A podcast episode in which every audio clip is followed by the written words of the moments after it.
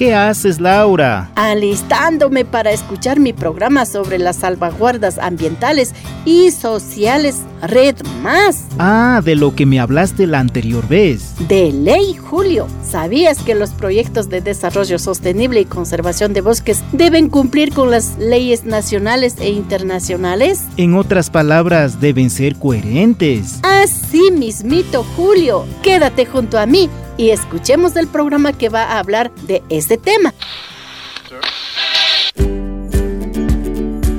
Los derechos ambientales y sociales no son negociables.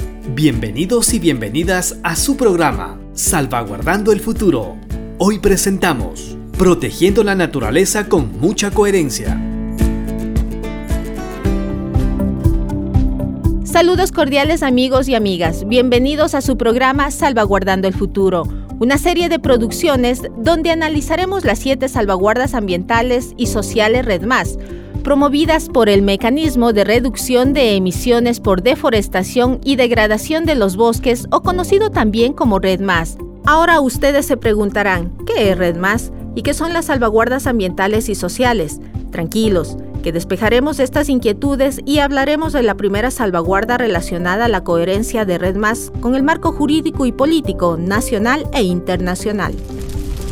Existe un problema a nivel mundial, el calentamiento global producto de las emisiones de dióxido de carbono al ambiente, lo cual es producido por la utilización de combustibles generados por el petróleo o el carbón la utilización de fertilizantes en la agricultura o la descomposición de la basura, además del aumento de la deforestación, ya que los árboles transforman el dióxido de carbono en oxígeno y así limpian el aire que respiramos. Así los bosques almacenan carbono en los árboles y en el suelo.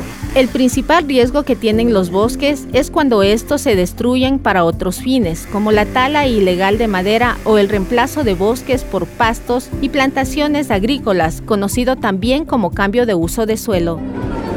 Ante esta problemática, la Convención Marco de las Naciones Unidas sobre el Cambio Climático propuso el mecanismo REDMAS para que los países establezcan estrategias y políticas a favor de la conservación de bosques, el manejo sostenible de los recursos forestales y el respeto de los derechos individuales y colectivos de la gente.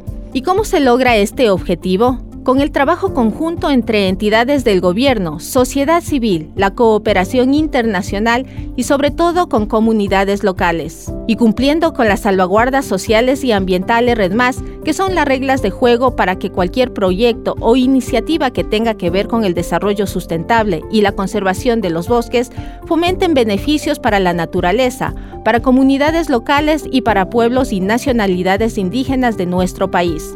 Nuestro amigo Rodrigo Torres, quien es técnico especialista en salvaguardas ambientales y sociales de Pro Amazonía, nos explica de mejor manera qué son las salvaguardas. Se establece en el año 2010 en Cancún en la COP16 eh, la necesidad de crear una serie de medidas, eh, una serie de salvaguardas ambientales y sociales que garanticen no solamente el derecho de los pueblos y nacionalidades indígenas de los países donde se ejecutan estas iniciativas REDMAS, que se garanticen sus derechos, sino también las actividades y acciones que están implementándose eh, pues pues, que no generen mayores impactos a nivel de, de los ecosistemas donde se realizan las intervenciones de red más.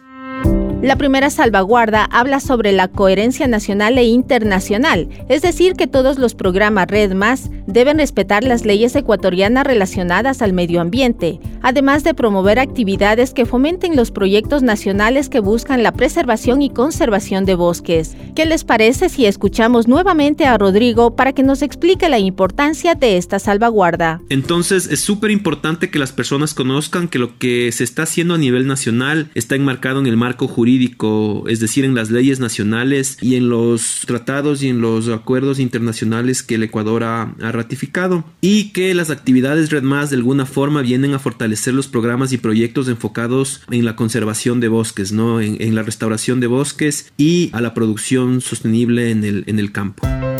Finalmente es importante que los proyectos Red Más respeten los acuerdos internacionales ratificados por el país. Espero que estos breves minutos hayan sido de mucha utilidad para ustedes en este esfuerzo gigantesco por preservar y cuidar nuestros bosques y ecosistemas. Hasta una próxima oportunidad.